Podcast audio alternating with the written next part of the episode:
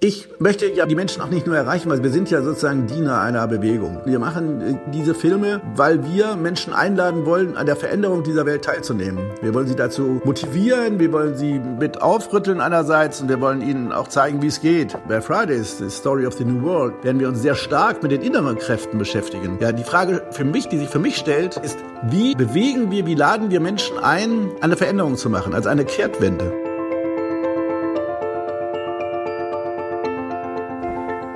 Herzlich willkommen bei Let's Talk Change. In unserer Podcast-Reihe diskutieren wir mit relevanten Entscheidungsträgern, inspirierenden Innovatoren und spannenden Visionären, welche Rolle Technologien, Geschäftsinnovationen, Politik und Medien für den Wandel der Wirtschaft und Gesellschaft in Richtung Nachhaltigkeit haben. Hallo und herzlich willkommen zur neuen Ausgabe von Let's Talk Change. Wer kann von sich schon behaupten, mit Elon Musk im Tesla gefahren zu sein? Mein nächster Gast. Es ist Karl A. Fechner, Journalist, Produzent und Umweltaktivist. Karl hat bekannte Filme produziert wie Climate Warriors, Power to Change und die vierte Revolution. Ich rede mit Karl darüber, was ihn antreibt und auch darüber, welches die neuen Protagonisten unserer Zeit sind in Sachen Klimaschutz und Energiewende. Wir reden über die Finanzierung von Kinofilmen und über seine neuen Projekte. Viel Spaß bei der neuen Ausgabe von Let's Talk Change. Hallo Karl, ich freue mich riesig, dass wir uns mal wieder sprechen. Wir kennen uns ja bestimmt auch schon gefühlt, ich glaube 15 oder mehr Jahre. Du bist seit Ewigkeiten auch ein wichtiger Protagonist der erneuerbaren Branche und ich freue mich wirklich, dass wir heute zusammen über ganz viele Dinge, was das Filmwesen, was die Erneuerbaren, was den Klimaschutz angeht, sprechen. Ich freue mich auch, liebe Doreen. Dann legen wir auch gleich mal los, Karl. Also wie wird man vom faktisch Kriegsreporter zu jemandem, der Filme über den Klimaschutz und über erneuerbare Energien macht? Was ist da passiert? Danke für die Frage, weil das ist in der Tat ein ganz großer, eine große Veränderung, die in mir stattgefunden hat. Und im Grunde genommen war es die Erkenntnis, dass ich nicht mit Krieg Geld verdienen wollte. Denn meine sozusagen filmische Karriere ging ja so los, dass ich sehr exklusiv, weil ich da eben dann hingefahren bin mit einer ganz kleinen Crew, aus dem Irak berichtet habe, 1990. Einmal vor dem Irakkrieg und dann kurz danach und dann nochmal. Und das war so ein bisschen, obwohl es natürlich viel kleiner war, vergleichbar mit der jetzigen Situation. Alle waren sich einig, Saddam Hussein muss also wirklich niedergemetzelt werden und die Iraker sind alle ganz böse. Auch die Presse hat sich da sehr eingeschaltet und war da also, das ist, ist mir immer gefährlich, ja, wenn alle sich gleichschalten, keine Opposition. Dann bin ich damals hingegangen und habe eine ganz andere Wahrheit oder Wirklichkeit dort wahrgenommen und die habe ich aufgenommen und tatsächlich hat Veit Lennartz von Weltspiegel am ersten Weihnachtstag, als sie zurückkam mit diesen Aufnahmen, sich überreden lassen, sich das anzugucken. So war das damals noch. Und dann seinem Korrespondenten abgesagt und dann habe ich eben diesen Weltspiegel gemacht und alle waren sehr interessiert, alle fanden das toll und war richtig erfolgreich. Aber letzten Endes ja doch nur durch den Krieg. Und das wurde mir dann klar und dann habe ich gesagt, ich will das nicht. Und das war so eine eigene Entscheidung, die erstmal zu einer großen Krise führte, auch bei mir in der Crew. Und dann habe ich gesagt, die Menschen wollen ja eigentlich Chancen und Perspektiven und Visionen erfahren. Auch wenn sie das vielleicht jetzt in öffentlich-rechtlichen Medien oder in anderen Medien nicht so richtig artikulieren. Aber also meine Wahrnehmung war das so. Und dann habe ich gesagt, na lasst uns doch diejenigen sein, die nicht Katastrophen und Dramen darstellen, sondern die Chancen und Perspektiven und Visionen. Das war ein aus einem Gefühl heraus entstandene, klare Entscheidung. Und das hat mein Leben ab dann geprägt. Aber es ist ja nochmal ein Unterschied zu sagen, okay, ich hänge jetzt den Job als Kriegsreporter, sage ich jetzt mal, ja, an Nagel und mache Filme zum Beispiel über den Klimaschutz, über Erneuerbare. Also abgesehen davon, dass ja in den 90er Jahren, ich glaube, Solar war minimal bekannt, aber ich glaube, kaum einer kannte für erneuerbare Energiefonds, die es ja gibt. Und es war ja komplett in der Nische auch noch das Thema. Also wie schwer war es am Ende auch für dich, da zu sagen, nee, ich will da jetzt was Progressives machen, ich will über Chancen berichten. Und am Ende ja wahrscheinlich, vermute ich auch, über die Wurzeln Wurzel des Problems berichten, ne? weil am Ende haben wir ja auch Kriege aufgrund der Ressourcenknappheit. In der Tat, diese Entscheidung war eine Entscheidung, nochmal wesentlich tiefer zu gehen. Und wenn du dir sagst, ich möchte derjenige sein, der über Chancen und Perspektiven und Visionen berichtet, und ich habe eigentlich mein ganzes Leben auch vorher schon ausgerichtet danach, wenn ich das auch anders verstanden habe damals. Aber das war ja eben dann der Prozess, der dann eingeleitet wurde, für Frieden, Gerechtigkeit und für Bewahrung der Schöpfung eigentlich zu leben. Das war so eine Entscheidung tatsächlich mit 16 oder 17. Aber die Konsequenzen, die ich daraus gezogen habe, waren ganz anders. Also ich bin dann erst noch zur Army gegangen, weil ich die Army für einen Teil des Friedens hielt. Ja, und ja. erst dann habe ich mich der Friedensbewegung angeschlossen und so weiter. Ein Leben ist lang. Aber wenn du mich danach fragst, was für Konsequenzen es hatte, mich gegen den eigentlichen Trend und auch das Verkaufbarkeit von Medien zu stellen und zu sagen, ich will jetzt nicht mit Dramen und Katastrophen Geld machen, dann war das in der Tat sehr schwierig. Also das führte fast zu einer Insolvenz. Also wir haben kaum noch Aufträge gekriegt, eigentlich gar keine. Aber wir hatten dann doch auch einen zunehmenden Fankreis, sozusagen, die dann unsere Videos gekauft haben, die wir im Irak gemacht hatten und so. Und es kam dann doch einzelne Redakteure wieder auf uns zu. Brückner von Norddeutschen Rundfunk werde ich nie vergessen. Der war dann derjenige, der auch verstanden hat, was eigentlich zum Beispiel für eine unglaubliche Dimension in erneuerbare Energien steckt.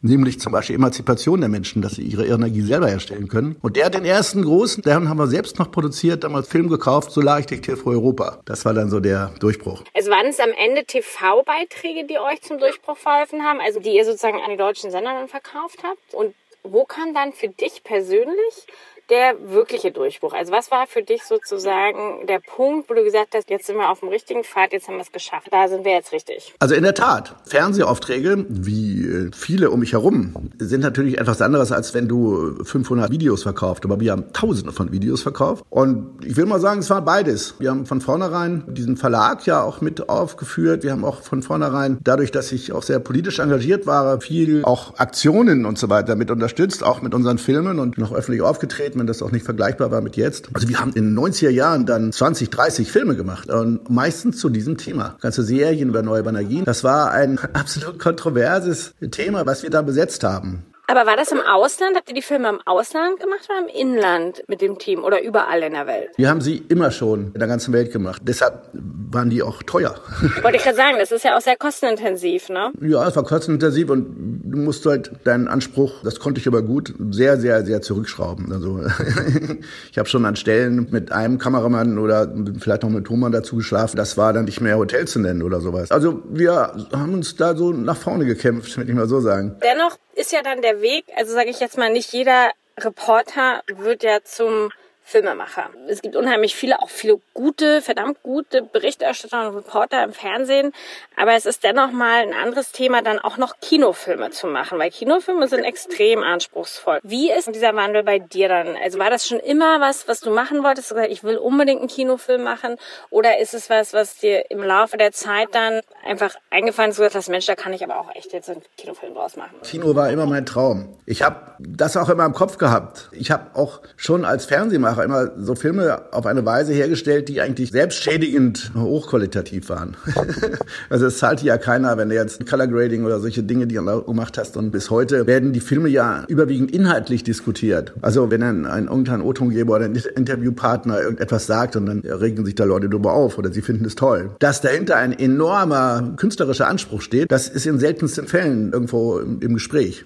Macht aber nichts. Die Entscheidung, Kino zu machen, war durch ein Telefongespräch mit Hermann Scheer. Am ersten Weihnachtstag 2005 dürfte das gewesen sein. Und mit Hermann Scheer, der wurde dann auch der Hauptprotagonist dieses äh, Films Die vierte Revolution. Und der hat sich immer gelangweilt. Am Weihnachten oder Ostern war schrecklich für ihn, war ja nichts los. Irgendwie passierte ja nichts, auch politisch. Und dann haben wir tatsächlich anderthalb oder zwei Stunden telefoniert. Und der hat mir gesagt, hast schon mal ein neues Buch gelesen? Und hast schon mal einen neuen Film gesehen? Und beides mal Nein gesagt. Und dann hat er mir auch von seinem neuen Buch Energieautonomie erzählt. Und dann habe ich gesagt, Aman, das ist mein erster Kinofilm, den ich mache. Das ist so ein großes, globales Thema ja eben auch. Das ist es. Und dann haben wir alle Hebel in Bewegung gesetzt und vier Jahre danach haben wir den Film dann im Kino gehabt und unvergessen. Obwohl Hermann da ja nicht mehr da war, oder? Doch, Hermann hat die Premiere das alles noch mitbekommen, Gott sei Dank. Dieser Film wurde dann immens erfolgreich. Der ist in 29 Sprachen übersetzt worden und, glaube ich, in 38 Ländern gezeigt worden, über 10 Millionen Zuschauer. Und ich glaube, er wurde auch deshalb so, also einerseits, weil er natürlich ganz weit nach vorne geguckt hat. Zum Zweiten, weil wir eine Eventkampagne drumherum aufgebaut haben. Wir haben ja immer gesagt, wir wollen nicht nur Kino machen oder so, sondern wollen Menschen auch mitnehmen, auch politische Aktivitäten und so. Und zum Dritten, glaube ich, weil wir uns unglaublich Mühe gemacht haben. Ich kann mich erinnern, ich habe den auch gesehen. Ich muss sagen, es war auch einer der ersten größeren, ne? neben dem Doku von Al Gore zu dem Thema, oder? Ja, und alle anderen Filme, das waren ja auch äh, Horrorvisionen. Das ist ja schon gut, wichtig. Also ich will das auch nicht negieren. Also unvergesslich ist der Film für mich The Age of Stupid. Der kam so ungefähr ich würde vielleicht ein Jahr vorher raus oder so. Und er zeigte eben, wie es ausschauen würde 2050, wenn wir eben all die Dinge, die man weiß und sich entwickelt hat und die Angebote eben nicht annimmt, eben stupid. Dann gehst du raus und bist am Ende. Ich habe mir den Film jetzt neu wieder angeguckt und habe ihn auch analysieren lassen von einer Praktikantin von uns, wieso der so funktioniert. Aber er funktioniert eben dahingehend, dass du sagst, wir sind eben stupid. Er macht und ich Angst. sag, wir sind im Age of Wisdom, Age of Answers, Age of Success. Hm, Aber Angst hat ja schon immer funktioniert im Sinne der Mobilisierung, ne? Aber dennoch finde ich es auch wichtig, genau die andere Palette zu haben, die du ja damit auch dann erfüllt hast. Aber nochmal, um auf auch so Kandidaten, Protagonisten wie Hermann Scherz zurückzukommen. Du hast einige davon vor der Linse gehabt,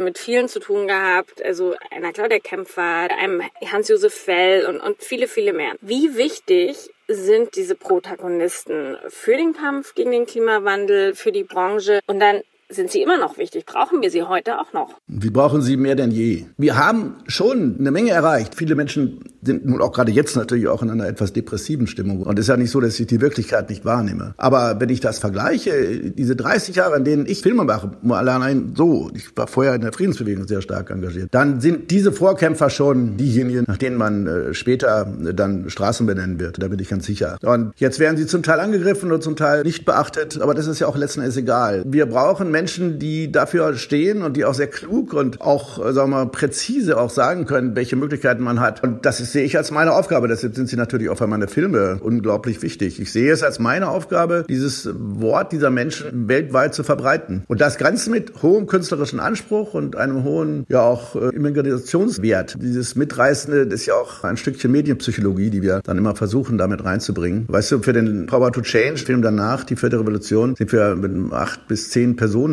Team durch die Gegend gefahren. Wir haben in der Ukraine in Trümmerfeldern Schienen aufgebaut und so. ne? Weil Philipp Abenderde, ein wahnsinniger Kameramann, das sich so vorgestellt hat. Und haben das halt gemacht. Da sind wir auch dann noch gleich beim Thema, es hört sich alles extrem aufwendig an und toll. Wie finanziert man das? Das ist ja jetzt kein Mainstream im Endeffekt. Also vielleicht mittlerweile, aber nicht vor 10, 15 Jahren. Wie finanzierst du deine Filme? Wie schwer ist es auch, die Finanzierung zusammenzubekommen? Also, wir waren erfolgreiche Fernsehmacher, ne? Und vom Fernsehen zu Kino ist noch eine Null dran. Ist mir du, klar, ja. Wenn du 100.000, das, was man jetzt ja auch kaum noch erzielt, ein Budget von 100.000 bei Fernsehen hast, dann brauchst du eben für Kino eine Million. Ja, dann sagen wir mal das Zehnfache. Und deshalb ist das high risky. Ne? Aber es ist äh, tatsächlich, die Antwort kann man sagen, durch Crowdfinancing. Ne? Sprich tatsächlich das, was jetzt den Namen hat, Crowdfinancing oder so etwas, das haben wir damals mehr oder weniger uns ausgedacht. Nämlich, wir sprechen Menschen an mit einer sehr, sehr hochwertigen Broschüre, einer Projektskizze und so weiter. Und dann haben wir vier Leute eingestellt und die haben halt äh, Menschen angerufen und die fanden das toll. Und dann haben sie das finanziert und ich weiß noch, bei der vierten Revolution war es so, dass ich natürlich sicher davon ausging, dass wenn du, was weiß ich, 600.000 Euro Eigenkapital hast, also das, was die Menschen über Sponsoring gegeben haben, dann wird der Film natürlich auch gefördert von der MFG oder FFA und so weiter. Da habe ich völlig unterschätzt, wie das ist mit politischen Filmen, wie das also mit einer Förderung, wie stark das doch mit politischen Inhalten zusammenhängt. Also wurde er Ja. abgelehnt. Also wir haben keinerlei Förderung dann bekommen für diesen Film und das war die größte Krise. Denn da hast du die Hälfte, hast ja natürlich auch das Versprechen gemacht und so und dann brauchst du noch eine andere Hälfte, von der die, die du sicher eingeplant hast. Erklär das nochmal, warum genau wurde die Förderung abgelegt? Weil ihr gesagt habt, wir brauchen erneuerbare Energien und das eine gewisse politische Position ist? Also jetzt der neue Film, den wir machen wollen, Fridays, The Story of the New World, ja, der ist als Kinofilm erstmalig gefördert worden von der MFG.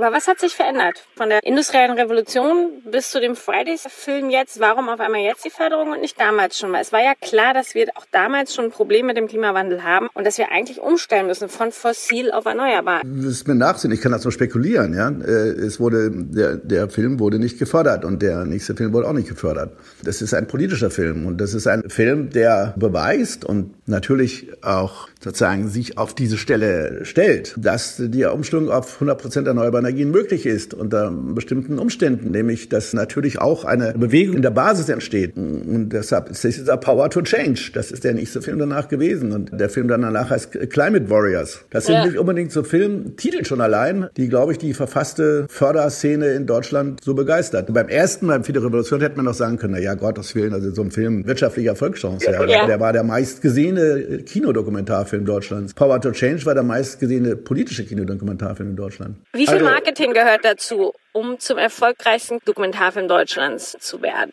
Ja, viel, nicht? Also, das ist ja eines der Fehler, die wir immer wieder machen. Sobald wir, sagen wir mal, so 70, 80 Prozent der Produktionsfinanzierung zusammen haben, sind wir so ungeduldig, dass wir sagen, also jetzt müssen wir wirklich loslegen. Gerade kommt hier dieser, jeder Termin oder dieses und jede Ereignis auf uns zu. Deshalb muss dann da der Film fertig sein. Meine Lehre wäre daraus gewesen, man braucht das Doppelte des Produktionsbudgets, brauchst du eigentlich für Marketing. Bei uns, glaube ich, sind diese Filme dann trotz dieses Mangels den ich immer wieder beklage auch, ja, nämlich mangels an finanziellen Ressourcen für Marketing, für Distribution. Deshalb so gut gelaufen, weil wir ja ganz stark auf eine Bewegung mitsetzen. Also wir initiieren dann auch mit Unterlagen, die dann auch weitergereicht werden und eine Eventkampagne. Das heißt, jede Filmaufführung ist ein Event. Und man kann Eventpartner werden, indem man eben ein Kino hat, das dann eine Woche lang sich verpflichtet, diesen Film zu zeigen. Sonst kriegen die gar nicht den Film. Mhm. Und da mit diesem Selbstbewusstsein zu sagen, nö, dann kriegen sie den Film nicht, das dreht schon so manches um. Und viele Kinobetreiber haben das dann auch kapiert. Wenn dann eine Eventgruppe auf sie zukommt und sagt, du, ja, ist schon gut, aber wir haben 500 Menschen hinter uns und die gehen alle ins Kino. Ja. Ist es einfacher geworden mit der Finanzierung, weil das Thema Mainstream geworden ist oder ist es einfacher geworden jetzt mit der Finanzierung, weil du einfach jetzt auch etabliert bist und weil du schon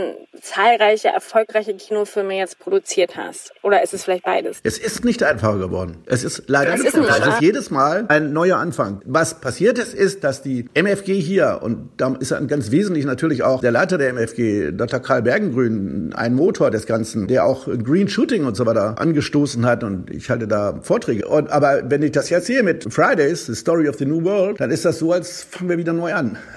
Und jetzt mit Corona, also dann springt ihr einfach mal kurz Yves Rocher ab, ne? Das ist richtig Warum? schwierig. Weil sie auf ihr Geld achten müssen oder weil wegen Unsicherheit?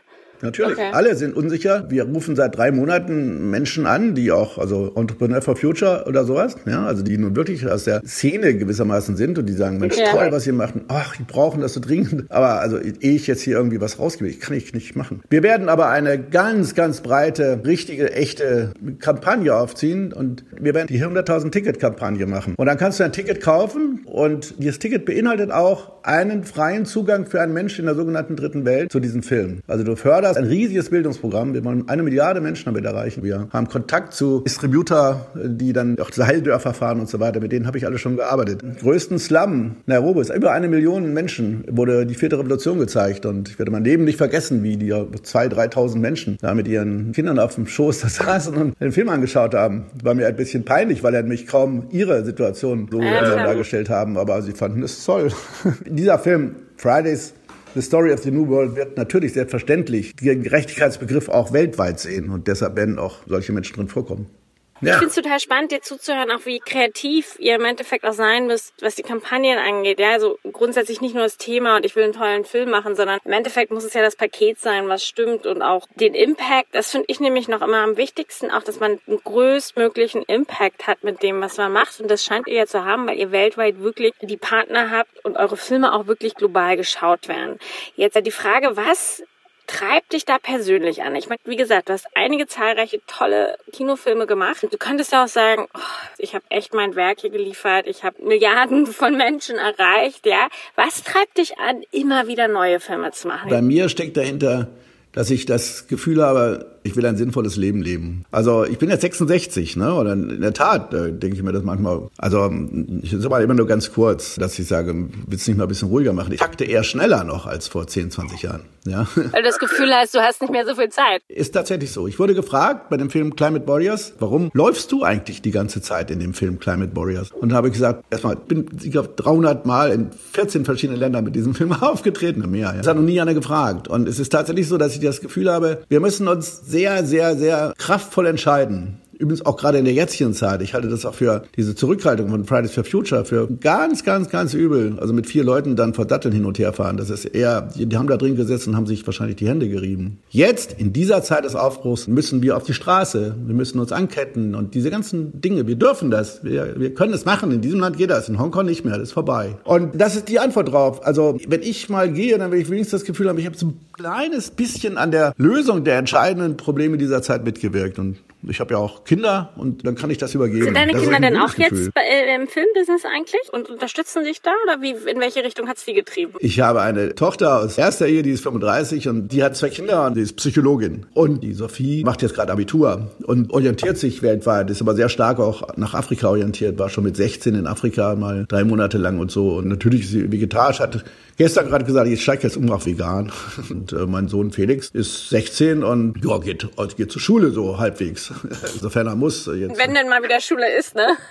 Weil nochmal zurück zum Thema. Gehen wir nochmal zurück auch zu deinem neuen Film, an dem du gerade arbeitest. Ich glaube, da porträtierst du auch mehr oder weniger so ein bisschen die Luisa Neubauer, die für die Fridays for Future Bewegung in Deutschland steht. Wie unterscheidet sich die jetzige Generation im Kampf gegen den Klimawandel von diesen ganzen Protagonisten und der Bewegung, über die wir vorhin gesprochen haben, auch die du in deinen ersten Film porträtiert hast? Vielleicht kannst du da ganz kurz mal drauf eingehen, weil ich glaube, du hast da einen ganz guten Einblick, weil du die alle auch sehr persönlich kennengelernt hast. Ja, der Unterschied liegt daran, dass sie sehr jung anfangen. Dieser Kampf um den Energiewandel oder so etwas ist mehr etwas von Menschen gewesen, die schon etabliert waren oder jedenfalls in der ganzen Bandbreite auch zum Teil das beruflich für sich entschieden haben. Und diese Fridays for Future Bewegung und vergleichbare, also muss ich wirklich sagen, Extinction Rebellion und amerikanische Bewegung oder so etwas, die fangen sehr jung an. Sagenhaft, was da für eine Power ist. Jetzt ist es schon so, dass da so eine manchmal aber auch verzweifelte ja, Aktivität und Dynamik dahinter ist. Und das verbindet viele Menschen weltweit gerade eben auch über Social Media, die sind ja derartig in Kontakt miteinander. Und ein Chuteskat, den wir jetzt in Climate Warriors drin haben, das ist ein Bruder im Geist von Millionen anderen Menschen, die in völlig anderen Kontinenten wohnen. Das ist der große Unterschied. Es gibt eine sehr verbreitete Möglichkeit zu kommunizieren und sie erkennen mehr, dass es sie sehr, sehr stark betrifft. Du hast ja gerade selber auch Social Media erwähnt und die Schnelligkeit auch in Sachen Bewegung, Movement, aber auch medial im Endeffekt. Wie sieht das bei dir aus? Also als Kinomacher ist dieses ganze Netflix und YouTube und grundsätzlich auch Social Media, ist das eher Fluch oder Segen für dich? Und wie hoch ist die Relevanz auch noch von Kinofilmen? Also erreicht man da tatsächlich so viele Leute mit wie im Internet oder muss man beides im Endeffekt dann auch bespielen? Also ich mache Kino, ne? Und wenn da nur 13 Leute oder 50 reinlaufen, ist mir das irgendwie auch egal. Ich mache Kinofilm. Und da lasse ich mich auch nicht von abbringen. Die drei Kinofilme, die ich bisher gemacht habe, die sehen affenscharf aus. Die werden ja auch über Social Media auch hoch und runter gespielt. Ja, YouTube und so weiter. Du kannst ja auch runterladen. Also Hast du mehr Zuschauer im Internet im Endeffekt oder im physisch im Kino? Mit Sicherheit mehr im Internet. Also ich würde nicht sagen können, wir erreichen eine Milliarde Menschen, wenn wir nicht in letzter Konsequenz dann auch natürlich sagen, wir geben diesen Film in YouTube frei. Ist ja klar. Aber das ist dann vielleicht in zwei, drei Jahren. Aber ist nicht die Produktion als solches, wäre die nicht preiswerter, wenn ihr direkt fürs Internet produzieren würdet, als wenn ihr direkt ein Kino macht? Also könnte man nicht noch sogar mehr produzieren? Vielleicht, vielleicht auch nicht, aber ich fange bei Kino an und das ist eine Sucht. Das ist genauso wie, du fährst nie wieder ein fossiles Auto, wenn du ein elektrisches gefahren hast. Ja? Wir hatten 1300 Menschen über der Premiere von Power to Change in Freiburg. Das macht auch süchtig. Aber selbstverständlich werden die Filme in der ganzen Breite über Social Media auch mit verbreitet und ja auch, wie ich dir gerade gesagt habe, mit dieser 100.000 Ticket-Kampagne auch finanziert. Und ich sehe das als eine riesige, riesige Chance. Und ich äh, erlaube mir einfach die Entscheidungsmöglichkeit zu sagen, ich fange bei Kino an und ende auf, ich arbeite meist mit dem Smartphone. Ich weiß gar nicht, wie groß ist der Monitor hier, so, so 5 mal 8 Zentimeter oder so. ja, wir nehmen alles. Ich möchte ja die Menschen auch nicht nur erreichen, weil wir sind ja sozusagen Diener einer Bewegung. Wir machen äh, diese Filme, weil wir Menschen einladen wollen, an der Veränderung dieser Welt teilzunehmen. Wir wollen sie dazu motivieren, wir wollen sie mit aufrütteln einerseits und wir wollen ihnen auch zeigen, wie es geht. Und und das wirst du sehen. Bei Fridays, The Story of the New World, werden wir uns sehr stark mit den inneren Kräften beschäftigen. Weil, wenn du mein Werk siehst, das sind 40 oder 50 Filme, also du wirst keine Frage nicht beantwortet haben, wie das jetzt technisch und so weiter geht. Ja, die Frage für mich, die sich für mich stellt, deshalb finde ich auch deine Anfangsfrage so gut, wie war denn bei mir da sozusagen dieser Change, ist, wie bewegen wir, wie laden wir Menschen ein, eine Veränderung zu machen, also eine Kehrtwende. Das finde ich total spannend. Und wir haben viele, viele Beispiele, muss ich sagen, wo dann Leute mir schreiben oder sagen, ich war mit meiner Mutter in Kino und dann sind die wieder zusammengekommen in der Ehe, weil meine Mutter gesagt hat, jetzt habe ich dich endlich verstanden, warum du da ewig Tag und Nacht mit deinen neuen Energien rummachst. und das wird bei Fridays, The Story of the New World noch stärker sein. Ich glaube, das macht am Ende auch einen guten Filmemacher aus, ja. Also ohne Rücksicht, es hört sich jetzt äh, mies an, aber ohne Rücksicht auf Verluste. Ne? Also ich habe ein Ziel und da will ich hin. Ich glaube, das geht auch um Elon Musk so. Ich glaube, viele haben den auch belächelt für seinen Tesla und für seine Mondfahrten und was auch immer. Ne? Da muss man irgendwie dranbleiben. Ich glaube, sonst wird man auch nicht erfolgreich sein im Leben. Hast du den eigentlich schon mal getroffen, Elon Musk? Ja. Erzähl mal. Es war für den Film die vierte Revolution und es war ein Highlight meines Lebens. Der war damals, das war vor äh, elf Jahren, würde ich mal sagen, ja. Da wurden die, der Roadster, der wurde nach so mehr in Handmanufaktur hergestellt, aber der hatte derartige, ein Leuchten in Sicht, das kannst du dir nicht vorstellen. Elon Musk hatte damals schon drei Smartphones und ich hatte das Gefühl, der geht irgendwie gerade pleite. In dem Moment, wo die Kamera lief und er da auch mit dem Auto saß, ich bin dann mit ihm durch die Gegend gefahren und auch und so weiter, war der voll da. Ein ganz, ganz brillanter und klarer Mensch, sehr, sehr sympathisch. Er hatte halt die geniale Fähigkeit gehabt, gleich mit viel Geld zu starten, weil er PayPal verkauft hat. Und ich habe eigentlich mit Minus gestartet.